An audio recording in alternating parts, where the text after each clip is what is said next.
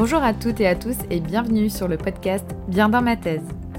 Si vous êtes actuellement étudiant et que vous vous posez des questions sur le doctorat, qu'est-ce qu'un doctorat, pourquoi faire un doctorat et comment s'y prendre, si vous êtes déjà actuellement doctorant et que vous souhaitez entendre des retours d'expérience de d'autres doctorants, être inspiré et surtout vous rendre compte que vous n'êtes pas seul, ou bien si vous êtes déjà docteur et que vous souhaitez en apprendre plus sur d'autres domaines que le vôtre, Bienvenue, je m'appelle Mathilde, je suis actuellement en troisième année de doctorat et je suis la fondatrice de Bien dans ma thèse.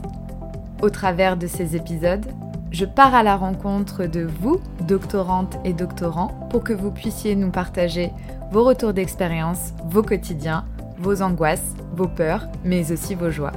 Alors installez-vous bien confortablement et je vous souhaite une très bonne écoute.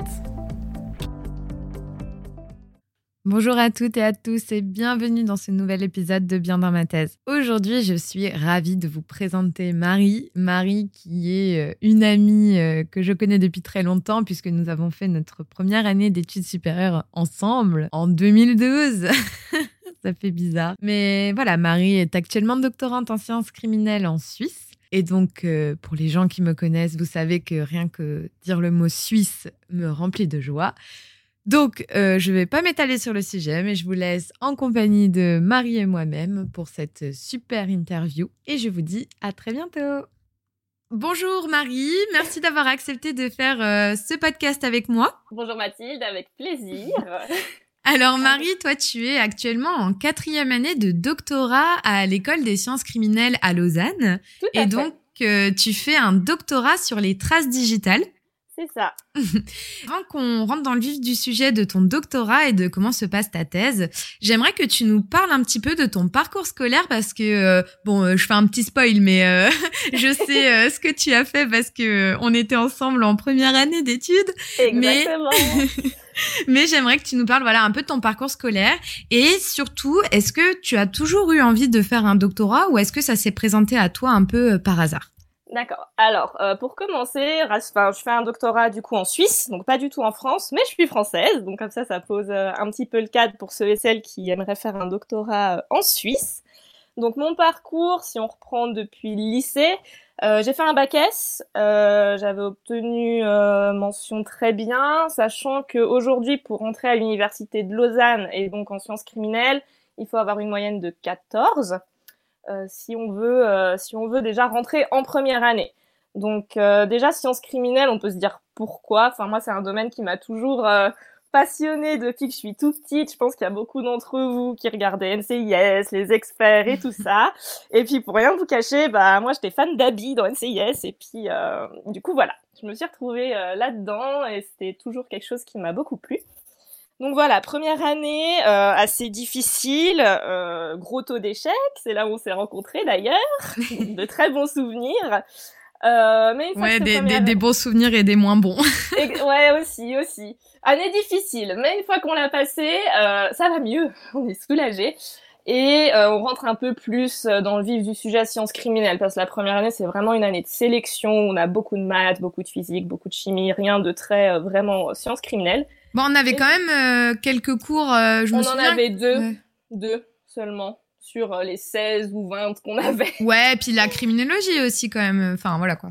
Ouais, ouais mais pas beaucoup, beaucoup au final comparé à l'ensemble des matières qu'on avait. Donc c'est vrai que ça, je sais que ça pouvait décourager aussi certaines personnes où on était un peu impatient de d'aller vers le vif du sujet, on va dire.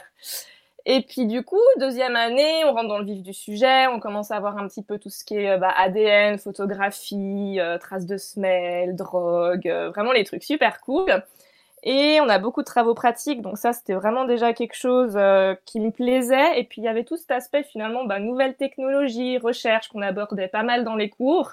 Et il y a deux trois sujets déjà qui me faisaient un petit peu de l'œil où je me disais c'est super intéressant etc. Et puis fin de troisième année, donc euh, ce qui correspond à la licence, en Suisse ils appellent ça le bachelor, euh, on avait un stage à faire. Donc moi j'avais choisi euh, l'INPS à Lyon, où j'ai passé un mois là-bas, où j'ai développé finalement, c'est pas c'était pas très glamour, mais un remplacement de réactif dans une solution qu'ils utilisaient pour révéler les traces digitales sur du papier et d'autres supports poreux. Et puis quelque chose que je me suis aperçu finalement lors de ce stage, c'est que euh, dès qu'on arrive à tout ce qui est euh, nouvelles technologies, développement, appliquer des méthodes qui finalement pourraient marcher puis permettre de résoudre euh, des affaires, bah, la réponse était un peu toujours la même, c'est euh, non, on n'a pas le budget et on applique ce qui est fait habituellement en routine. Donc déjà là, même si j'adore, enfin à la base, moi je m'étais vraiment dit, j'ai vraiment envie de rentrer, voilà, dans la police scientifique après, d'avoir un poste où on fait un peu de recherche et tout ça. Mais finalement, même pour avoir été dans une unité comme ça, bah, c'est pas comme ça que ça marche, malheureusement, dans la réalité. Et puis, je me suis un peu remise en question en me disant, mais finalement, moi, ce qui me plaît, c'est de développer un peu ces nouvelles euh, technologies, expérimenter, tester. Donc, déjà là, je commençais à, me dire, euh, pourquoi pas une thèse si je trouve vraiment un sujet qui me passionne. Donc, c'était un peu euh, la conclusion déjà à laquelle j'étais arrivée à la fin de ma, ma licence. Et est-ce que euh, dans ton cursus, on vous en parlait souvent du doctorat ou pas trop? Pas trop. On voyait souvent, bah, finalement, nos assistants en travaux pratiques étaient toujours ceux qui faisaient des doctorats, mais ça, j'y viendrai euh, après. Donc, on savait un petit peu les sujets sur lesquels ils travaillaient. Des fois, on les croisait dans les couloirs, on voyait qu'ils étaient souvent en labo, etc. Puis, lors de petites soirées, on avait l'occasion de discuter avec eux. Mais euh, les profs en tant que tels n'en parlaient pas vraiment parce qu'il n'y a pas beaucoup de postes par an qui sont ouverts. Et puis, on va dire qu'ils attendent que les étudiants soient proactifs, qu'ils proposent eux-mêmes des sujets, plutôt genre de, de, choses. Ils vont pas venir, eux, euh, en parler ouvertement. Voilà ce que vous pouvez faire en doctorat, venez nous rejoindre, patati patata. Ça, il n'y a pas du tout. Parce que je suppose que euh, finalement, les gens de euh, tes promotions qui ont qui se sont dirigés vers un doctorat, en fait, ils ont tous fait un doctorat en sciences criminelles. Ils sont pas partis dans un doctorat hors domaine, enfin hors sciences criminelles. Euh, sauf un, l'année passée en fait, que, qui n'était pas de ma promo, qui était deux ans après moi, mais qui était dans le même labo là où je fais ma thèse actuellement. Euh, lui, il est parti dans tout ce qui est euh, un petit peu recherche génétique, thérapie génique, donc tout ce qui est un peu plus biomédical. Mais c'est le seul exemple que j'ai en tête mm. à l'heure à l'heure actuelle. Mais de toute façon, il faut savoir que même si on a fait sciences criminelles, ça peut vraiment ouvrir à, à beaucoup plus de choses qu'on ne croit. Ça, je pense, je reviendrai dessus après. Et puis, euh, bah justement, à la fin de cette année de licence, on commençait à parler de ces nouvelles technologies, un petit peu de chimie analytique poussée, et puis des, choses finalement qu'on peut appliquer euh, dans d'autres domaines. Et voilà, ça commençait à me plaire. Puis j'ai gardé cette idée un peu sous le coude. Et, euh, et puis finalement, en master, on doit assez se spécialiser. Et puis c'était assez un choix stratégique de ma part, vu que j'avais vu que finalement en police c'est assez fermé qu'on peut pas beaucoup innover, développer de choses, je me suis dit, mais sciences criminelles, on peut faire tellement de choses. On peut aller dans des fraudes euh, pharmaceutiques, fraudes aux assurances, euh, fraude de cybersécurité, chimie analytique pour, euh, je sais pas, les entreprises qui impriment des billets, qui font du traçage de produits, euh, développement aussi euh, parfum, analyse finalement de la composition du sang, si on veut détecter certains marqueurs, on peut vraiment aller très très loin, puis s'orienter dans la banque, le biomédical, euh, les douanes, euh, plein plein de choses. C'est ça en fait avec les sciences criminelles qui est formidable et qui moi aussi me plaisait beaucoup, c'est vraiment la pluridisciplinarité du domaine quoi. C'est ça, ça c'est génial et ça ils le mettent de plus en plus en avant. Donc euh, voilà, ceux qui nous écoutent, faut pas penser que sciences criminelles, on va forcément finir dans la police scientifique. ça peut vraiment, on peut vraiment se diriger vers vers plein d'autres choses. Après, la chose difficile, c'est vraiment de mettre en avant euh, cette pluridisciplinarité et puis faire comprendre aux gens qu'on euh, n'est pas que la police scientifique, quoi. Donc voilà. Puis du coup, dans cette optique, au master, euh, j'ai pris des cours en fait à l'école polytechnique parce qu'on pouvait choisir des cours à option. Et on est un peu rattaché à l'école polytechnique fédérale. Et puis justement, tout ce qui était chimie analytique m'intéressait, mais tout ce qui était ADN aussi. Et il faut savoir qu'en sciences criminelles, c'était soit à l'époque, on choisissait un master plus centré sur l'ADN, soit un master plus centré sur tout ce qui est chimie analytique et drogue. Donc moi, ce que j'ai fait, j'ai pris le master qui s'appelle identification, où on voit beaucoup tout ce qui est bah, traces digitales, euh, ADN, etc. Et mes cours à option étaient euh, bah, spectrométrie de masse et pas mal de chimie analytique à l'école polytechnique, parce qu'on avait le droit de faire ça dans notre cursus. Ce qui fait que je me suis retrouvée avec un bagage finalement euh, assez complet entre ces deux masters, je dirais. Donc voilà. Et puis à la fin de, de, mon, de mon master, j'ai fait justement un sujet qui concernait la composition chimique des traces digitales. Donc là, on imagine un peu dans les experts quand on les voit prendre un verre ou un papier et puis révéler des super traces.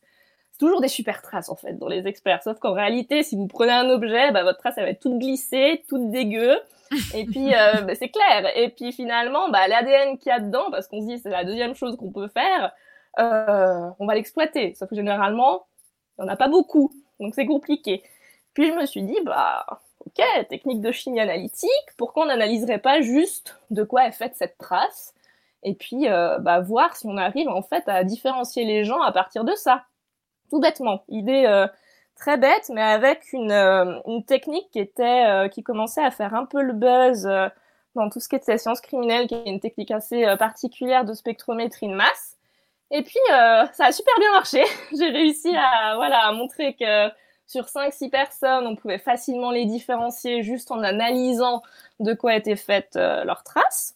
Et puis, bah, en fait, j'ai proposé tout simplement ce sujet-là comme projet de thèse parce que je me suis dit, mais en fait, c'est génial ce truc. Ça veut dire que potentiellement, plus tard, si ça fonctionne réellement à grande échelle, eh ben, ce serait une nouvelle façon d'exploiter euh, des indices, quoi. Et d'un autre côté aussi développer mes compétences de, chimie analytique. Donc du coup, me voilà euh, embarquée pour le doctorat avec un sujet qui était en prolongation avec euh, avec mon sujet de master. Alors, étant en Suisse, du coup, comment ça s'est passé? Est-ce que, euh, parce que là, je prends l'exemple euh, de la France, mhm. euh, tu vois, tu peux faire une thèse avec des financements euh, ministériels, avec des financements régionaux, mhm. avec des financements nationaux. Mhm. tu peux passer par un concours des écoles doctorales, ou tu peux juste postuler à des offres de thèse, ou bien toi-même proposer un sujet de thèse à un chercheur. Comment ça se passe pour vous, en règle générale, et comment ça s'est passé pour toi? Alors, euh, en tout cas, à l'Université de Lausanne et également à l'École Polytechnique Fédérale, euh, chaque année, sur le site en fait des, jobs, ils proposent justement des places d'assistants doctorants. Ce qui veut dire pratiquement que, en fait, on n'est pas payé directement pour faire notre thèse, mais on est payé pour enseigner, en fait, au master, au bachelor, etc. Donc, au final, on signe ce contrat, ce qui nous assure euh, un salaire, voilà, qui correspond à peu près au SMIC en Suisse. Euh, pour euh, bah voilà, euh, financer notre vie de tous les jours et puis en parallèle faire notre recherche. Après, on peut également demander, et moi j'ai eu la chance en fait de commencer avec ce contrat d'assistant doctorant, et en parallèle demander ce qu'on appelle un fonds national, donc ce qui correspond à voilà une demande de fonds classique, où bah, finalement ça a été accepté, ce qui fait que je suis passée sous contrat fonds national en lien avec l'université, qui en soi ne m'a pas vraiment changé grand-chose euh, en pratique. C'est plus euh, le fait de dire qu'il y a cette possibilité également. Et j'ai toujours une petite charge euh, d'assistanat à côté qui sont considérées en fait comme des indemnités supplémentaires sur ma feuille de salaire. Mais, mais voilà, de base, on va proposer un poste, on sera payé en tant qu'assistant pour donner des cours, et notre thèse, en fait, on l'a fait en parallèle. C'est pour ça que d'ailleurs, ça dure cinq ans et non pas trois ans comme habituellement les temps euh, normaux pour une thèse. Qu'en règle générale, en tout cas, euh, toi, euh, dans l'entourage que tu as, tous les doctorants et doctorantes que tu connaisses, mhm. voilà, vous passez par ces postes d'assistanat. En, tout cas, vous donnez, en fait, vous donnez tous des cours, quoi, à côté. C'est ça, complètement. Voilà, après, il y en a qui sont, qui ont déjà, qui viennent de l'étranger et qui avaient obtenu un fonds national en amont. Du coup, après, ils peuvent choisir, en fait, vu que le fonds national, ça fait un salaire un peu plus faible que le SMIC de donner, euh, comme moi je fais actuellement, de l'assistanat en plus ou pas pour avoir ces indemnités. Mais sinon, tous les autres, oui, on a tous répondu à l'offre, euh, à l'offre qu'il y avait en fin d'année. Et puis ensuite, c'est les professeurs et également euh, certains assistants qui, qui décident bah, quels sujets sont les mieux, les plus intéressants, mais également les besoins qu'ils ont dans, dans certains travaux pratiques en fait. Parce que souvent, les professeurs connaissent très bien les étudiants et puis euh, préfèrent avoir un tel ou un tel dans leur, euh, dans leur équipe aussi. Hmm. Donc, euh, donc, voilà. Pour toi, c'était une évidence de continuer ton doctorat là où tu, finalement tu as fait ta licence, ton bachelor et ton master? Oui, et puis ce qui m'avait beaucoup plu, parce qu'il faut savoir que bah voilà, si on reste en doctorat, on est toujours cinq ans à l'université. Euh, voilà, c'est un peu le monde des bisounours. Hein. Si on reste vraiment cinq ans de plus à l'université, on se rend pas vraiment compte de, de la réalité du travail à l'extérieur. Et euh, lors de mon travail de master, j'avais déjà eu la chance en fait de collaborer avec le Centre de médecine légale euh, Roman, qui est en lien en fait avec le, le, centre hospitalier. Donc j'avais mon labo déjà complètement à l'extérieur de l'université et puis ce qui me faisait un petit peu voir finalement bah, la réalité d'un vrai laboratoire euh, toxicologique, chimie analytique en dehors. Et euh, bah voilà, quand je me suis euh, lancée dans ce projet de thèse, je savais que j'allais continuer cette collaboration parce du coup j'ai un directeur de thèse à l'université et un directeur de thèse au centre de médecine légale. Donc je suis vraiment à cheval entre ces deux mondes et puis bah ça me permet je trouve d'apprendre aussi euh, beaucoup plus de choses que si j'étais restée euh, cloîtrée entre guillemets euh, au sein de l'Uni. Ok, bah maintenant on va parler un peu de ton quotidien de doctorante en Suisse. Donc tu nous as un peu expliqué sur quoi tu travaillais, mais est-ce que tu mhm. peux voilà parler davantage de ton sujet de recherche et surtout finalement à quoi ressemble ton quotidien de doctorante en Suisse? Oui. Alors, euh, vu que j'avais la chance entre guillemets de repartir euh, sur le même projet finalement que, que mon travail de master, j'avais voilà déjà quelque chose d'assez tracé. Et euh, pour la demande de Fonds national qui est arrivée après, on s'est dit, bah simplement, on va analyser plus de personnes sur un total de une année. Donc en fait, toute mon année passée, je l'ai passée à faire des analyses au laboratoire. Un jour, je récoltais des traces de personnes qui venaient euh, le matin, l'après-midi. Le lendemain, j'allais au labo. Et le surlendemain, rebelote. Des personnes allaient déposer des traces et ensuite j'allais les analyser au labo. Et en parallèle, euh, ben, en fait, faut savoir, et je pense que toi aussi dans ta thèse, tu t'es confronté à ça, que le plus difficile, c'est pas tant d'acquérir les données, c'est de les traiter après. Et puis, euh, bah, malheureusement, dans, la plupart des études euh, qu'on fait, bah, on nous apprend pas à coder, enfin pas vraiment. Et euh, toutes ces voilà tous ces traitements statistiques, big data, data science, c'est du chinois quand on débarque.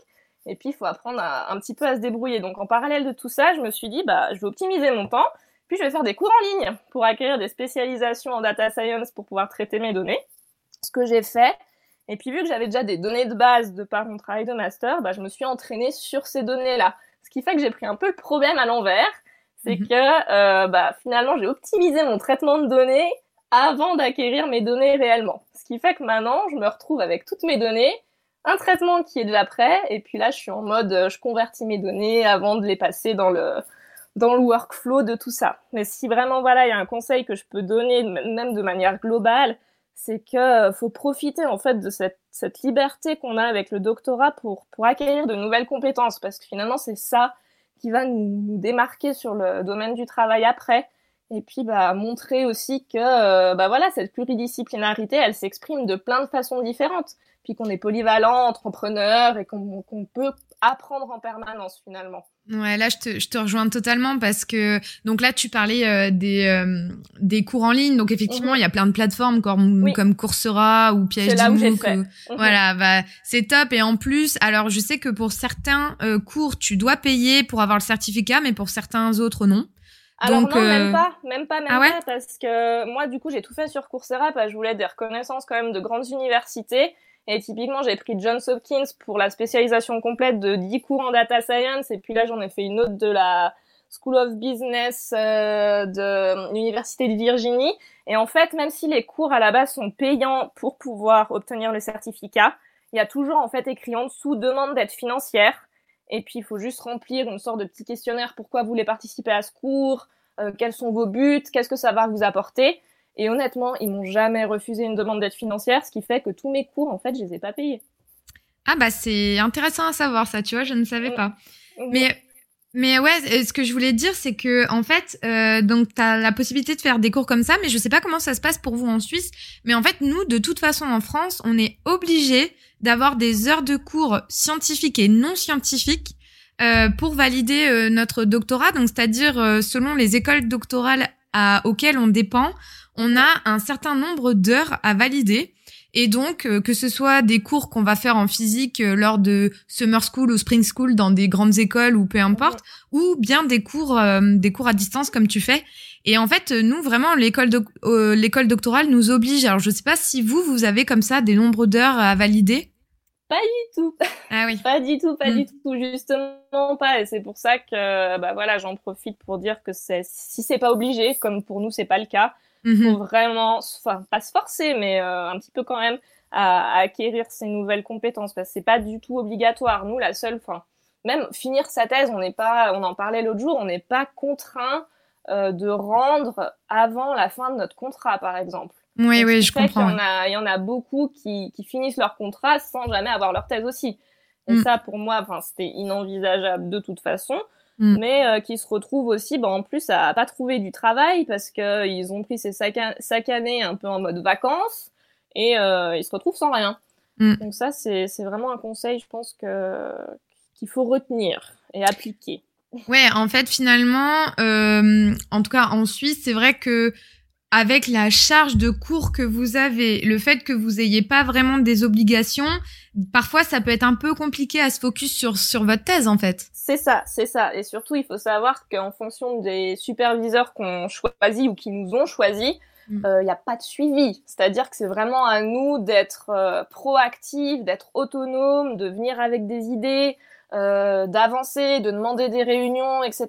Parce que sinon, c'est pas eux qui vont venir vous chercher, quoi. Mm. Il y a ça aussi. Et du coup, euh, maintenant que tu en es déjà à ta quatrième année, euh, comment tu le vois avec plus de recul euh, ton doctorat en Suisse? Est-ce que déjà tu es très heureuse d'avoir fait un doctorat? Bon, je suppose que oui, parce que comme tu nous l'as expliqué, ça t'a, tu as appris beaucoup de choses, etc. Mais voilà, est-ce que peut-être tu te dis des fois, tiens, j'aurais peut-être dû faire un doctorat ailleurs ou pas du tout? Alors non, moi honnêtement, si je devais le refaire, je referais la même chose mais je pense que je, je suis dans cette optique-là parce que j'ai vraiment un sujet qui me passionne, ce qui n'est pas forcément le cas de tout le monde. Et euh, comme dit, je suis vraiment à cheval en ce côté bah, police scientifique parce que finalement, alors oui, j'analyse une composition chimique, ça pourrait être une composition chimique de médicaments ou je ne sais quoi, mais ça, reste voilà dans le domaine trace digital, ce qu'on voit à la télé, même si c'est pas si simple. Donc il y a toujours ce côté un petit peu euh, enfantin, moi, qui me plaît, et puis ça fait un peu rêve de petite fille, et puis il y a tout le côté euh, bah, chimie analytique, euh, un peu plus poussé, traitement de données, ou à la base, à la base, je suis une personne qui déteste coder, et je me suis rendu compte qu'on pouvait faire tellement de choses que je commence à y prendre goût, donc comme quoi, ne jamais dire jamais. Et euh, non, non, là, je me, franchement, je le referais parce que voilà, j'ai appris énormément de choses que ce soit voilà en sciences enfin sciences criminelles de base ou euh, d'autres domaines qui sont euh, beaucoup plus larges et puis qui nous ouvrent aussi beaucoup de portes. Est-ce que tu dirais aujourd'hui que tu es bien dans ta thèse? Complètement. complètement complètement là-dessus il euh, n'y a pas de doute. Même si voilà, il y a des journées enfin faut qu'on se le dise, il y a des journées où on a des hauts, des bas, il y a des périodes où on mm. est plus ou moins productif, ça faut pas s'en inquiéter non plus. Moi, c'est quelque chose qui me faisait beaucoup peur aussi. Puis finalement, bah, quand on est en surproductivité, ça va compenser les périodes où on est en mm. sous-productivité. Et puis c'est c'est un peu, bah voilà, c'est la vie aussi. Et puis bah ça nous forge un petit peu le caractère au passage. Mais ça, euh, ce que tu viens de décrire là, le fait euh, où il y a des jours où on est en surproductivité et d'autres pas du tout, mais ça, je crois que c'est vraiment l'adage du doctorat, quoi. Enfin, moi, vraiment, il y, a, il y a des semaines où pendant deux, trois jours, je vais comme si je vais sortir de mon corps et me regarder en haut en mode mais qu'est-ce que tu fais? Et il y a d'autres jours où je vais être à fond et travailler des heures et des heures. Enfin, c'est c'est ça. Mais ça aucun il y a des jours, voilà, où je vais faire du 8 heures, 22 heures, parce que je suis sur une idée, puis je vais absolument vouloir la résoudre et je vais pas partir tant que ce sera pas fait, et parce qu'il y a l'idée qui arrive sur le moment. Puis il y a d'autres jours où je dois euh, écrire quelque chose ou avancer sur une expérience, et même le fait de, de bouger mes fesses pour aller au labo, c'est un défi. donc, euh, mm. donc voilà, mais c'est normal. Et puis on, on s'y fait. Et puis après, je pense que on sait aussi s'auto-gérer par rapport à ça plus le temps passe. Alors euh, maintenant, voilà, tu nous as un peu parlé de ton quotidien de doctorant, tu nous as expliqué ton sujet. Euh, est-ce que tu peux nous parler un peu de ta... Bon, avant euh, pandémie, hein, bien évidemment, mais est-ce que tu peux nous parler un peu de ta vie sociale pendant ton doctorat? Comment toi tu l'as vécu, donc avant cette année hein? Mhm. Comment ça se passe? Est-ce que vous avez beaucoup de choses qui sont mises en place pour les doctorants déjà au, au niveau du campus et plus généralement au niveau de la Suisse euh, Enfin voilà, comment tu l'as vécu? Alors, euh, on a l'avantage aussi, bah, on nous pousse énormément à assister à pas mal de conférences, si on a et à présenter justement si on a quelques résultats, même si c'est qu'un poster ou autre. Ça, ils encourageaient euh, bah, avant la pandémie énormément. donc ça, c'était vraiment bien. Puis ils avaient les fonds en fait pour nous financer la plupart du temps. Donc ça aussi, c'était assez, assez sympa. Et également tous les ans, euh, là je fais également partie du coup de, de cette commission, on a l'école doctorale que l'école des sciences criminelles organise, où il y a tout le temps justement des personnes qui viennent de l'étranger, et euh, c'est assez du coup euh, ouais cosmopolite, on voit plein de sujets, c'est très très chouette, on a tout le temps des invités assez exceptionnels aussi, qui se passent tous les étés, et euh, bah voilà malheureusement l'année passée ça a été ça a été reporté, Mais on a ça, et puis les directeurs de thèse encouragent, voilà, assez leurs doctorants à assister à cette à cette école, surtout que pour nous, bah, c'est tout frais payé, vu que c'est nous qui l'organisons. Et, euh, et, voilà, on avait ça. Puis sinon, il y a toujours aussi au sein du campus euh, plusieurs euh, administrations qui proposent euh, des petites conférences sur, par exemple, comment créer sa start-up. Là, il y avait une conférence récemment suite au Covid où ils proposaient par Zoom de discuter finalement bah, du taux de dépression qui augmente, de comment gérer tout ça. Enfin, pareil, des permanences aussi psychologiques ont été mises en place. Ça, c'est un peu plus pour l'après-Covid. Et puis, euh, de manière globale, euh, toujours une bonne ambiance qui, qui, euh, qui régnait là au sein de l'école des sciences criminelles en doctorant. En tout cas, toujours des petits apéros qui s'organisent un peu à la proviste ou pas, des petites soirées. Mm. c'était assez, voilà, assez convivial. Après, moi, c'était un petit peu différent vu que j'étais beaucoup moitié au sein de l'université puis moitié dans l'autre laboratoire. Donc, j'étais un petit peu pas mise à l'écart, mais voilà, j'avais pas forcément le même train-train social que tout le monde. Et puis, il faut savoir que je fais beaucoup de sport à côté, donc du coup, ça me prenait aussi beaucoup euh, de temps. Mais euh, non, non, j'étais voilà. Puis je suis toujours très bien euh, dans ma thèse, c'est pas le souci. Mais en tout cas, il y a tout pour faire. on n'est pas mis à l'écart. Si on a des questions, il y a des, il y a des services qui sont à notre écoute. même le directeur de l'école des sciences criminelles, en tant que tel, s'il y a un souci, même s'il a besoin de parler, il sera toujours là. vu qu'on n'est pas, enfin, on est grand sans être très grand. Mais du coup, ça reste vraiment un univers où tout le monde se connaît, où c'est euh, voilà très convivial, très accueillant. Et ça, c'est vraiment euh, très très sympa. Le seul point négatif, comme je disais avant, c'est que finalement, bah, c'est un peu le monde des bisounours. Parce que euh, dans un vrai contexte de travail, moi je le vois dans le laboratoire où je fais mes analyses, bah, c'est pas si joli que ça en fait. Mm. Donc voilà, c'était un peu le, mm. le, point noir. Mais sinon, il y a tout pour faire tout pour bien faire. Au niveau de tes débouchés, voilà, c'est vrai que les sciences criminelles, c'est quand même un domaine particulier Hein, on va pas se mentir, c'est un peu une niche. Euh, comment ça se passe, même si c'est très pluridisciplinaire finalement? Est-ce que vous, tu vois, en tout cas avec euh, des anciens doctorants, euh, que vous pouvez avoir du mal à trouver du travail? Est-ce que c'est difficile de rester dans l'académique déjà en Suisse et en plus dans votre domaine? Enfin, comment tu appréhendes un peu tout ça? Alors moi, une chose est sûre, je sais que je veux pas partir en postdoc parce que euh, je me vois pas rester dans l'académique ni enseigner toute ma vie, pas parce que j'aime pas ça, mais parce que c'est pas forcément là où je me vois. Euh, et puis de toute façon, voilà, si on veut continuer en postdoc et ensuite revenir en Suisse, il faut faire une demande, euh, voilà, Fonds national d'un postdoc et c'est obligatoirement à l'étranger.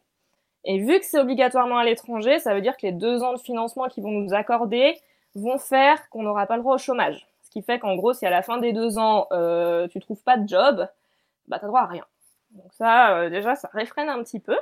Et puis, euh, pour être professeur, bah, les places euh, sont chères, hein, il y en a pas beaucoup. Et puis, moi, c'est pas forcément voilà quelque chose qui, qui m'attire. J'adore la recherche, j'adore les nouvelles technologies, mais pour continuer voilà à développer, moi, je me vois plus dans un laboratoire recherche et développement en chimie analytique. Donc, ça peut être dans, dans le domaine pharmaceutique, ça peut être dans le domaine comme je disais avant, d'analyse sanguine euh, pour, euh, pour plein de choses, pour votre profil nutritionnel, pour le sport, pour les contrefaçons de billets de banque. Euh, il y a beaucoup, beaucoup de choses. Ça peut être aussi la police, parce qu'il y a des postes qui sont ouverts aux personnes non suisses, mais pareil, ce sont des postes qui sont très, très rares.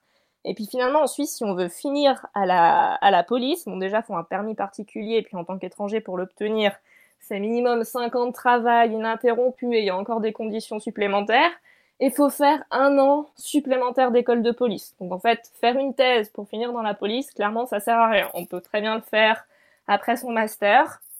Et c'est mm. pas, euh, voilà, ça, ce serait pas quelque chose que que je recommanderais. Enfin, si on se lance dans une thèse pour finir à la police en Suisse et qu'on est étranger, c'est pas le parcours, euh, pas le parcours idéal. Il euh, y a pas mal d'amis aussi qui sont partis dans l'antidopage, par exemple, donc pour des grandes organisations internationales. Euh, parce qu'il y a tout le côté aussi bah, sportif. Hein, UEFA, c'est en Suisse. Euh, mhm. L'agence internationale qui s'occupe des JO pour l'antidopage, elle est en Suisse. Il y a vraiment beaucoup plus de choses qu'on ne croit. Puis il y a tout ce qui est euh, criminalité informatique, qui, voilà, à l'heure d'aujourd'hui, clairement, est un ouais, domaine ça, ça doit être un... le boom. ça doit être un domaine qui ne manque pas de postes.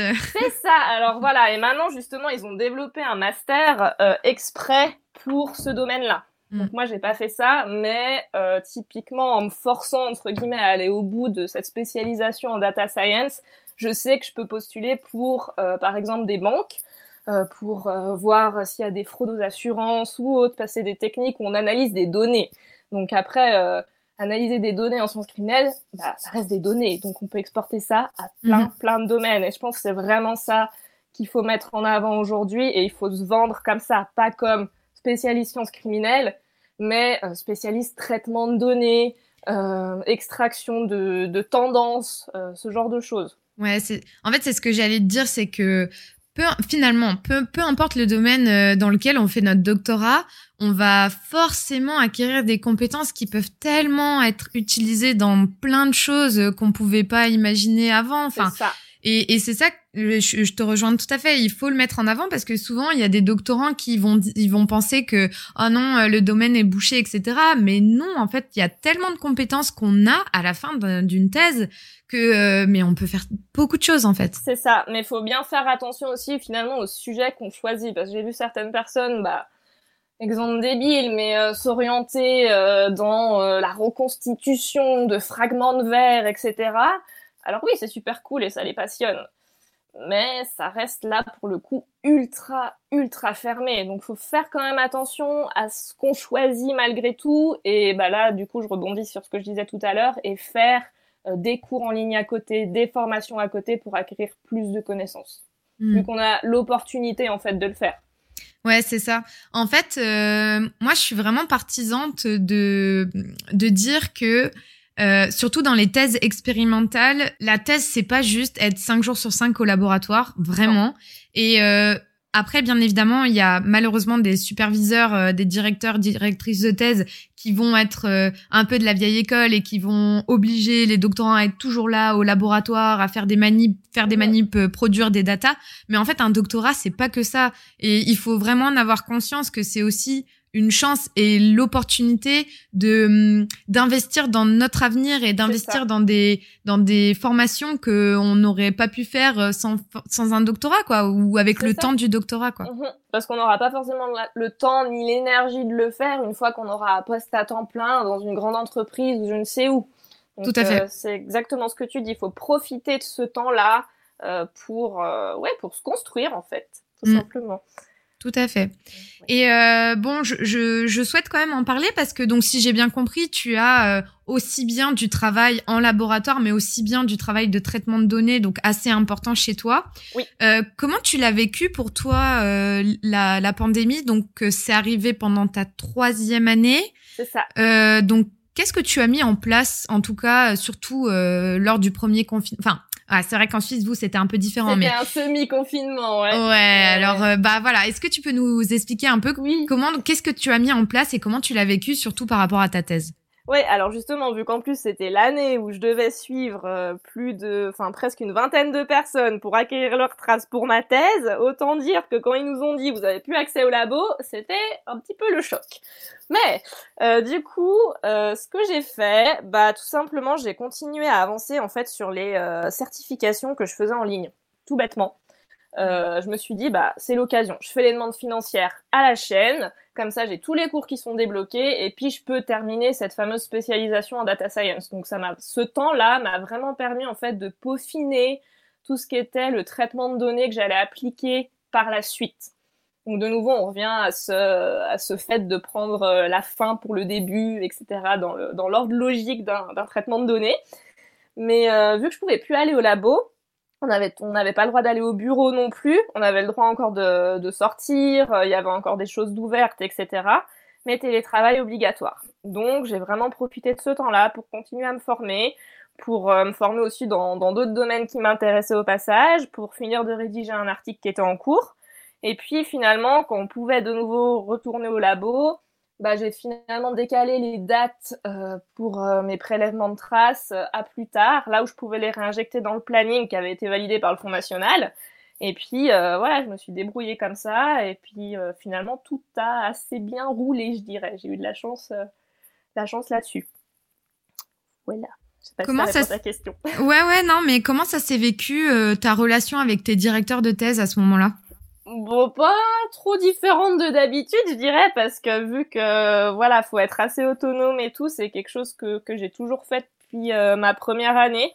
Donc, bah, en fait, on, je leur faisais un mail, je pense, tous les deux mois et demi pour leur dire où j'avais avancé, quels étaient les nouveaux résultats, etc. Puis c'est vraiment pas eux, en fait, qui vont venir derrière moi pour me dire alors, t'en es où, qu'est-ce que t'as fait, etc. Donc moi, au fur et à mesure que je validais les cours, leur envoyais le diplôme, eux, ils étaient ravis. Et puis, je leur ai proposé, voilà, le report des dates dans le cadre du plan qu'on avait, qu'on avait soumis pour, pour la demande de fonds qui avait été acceptée. Ils ont dit ok, très bien, et puis euh, voilà, tout a roulé euh, comme sur des roulettes.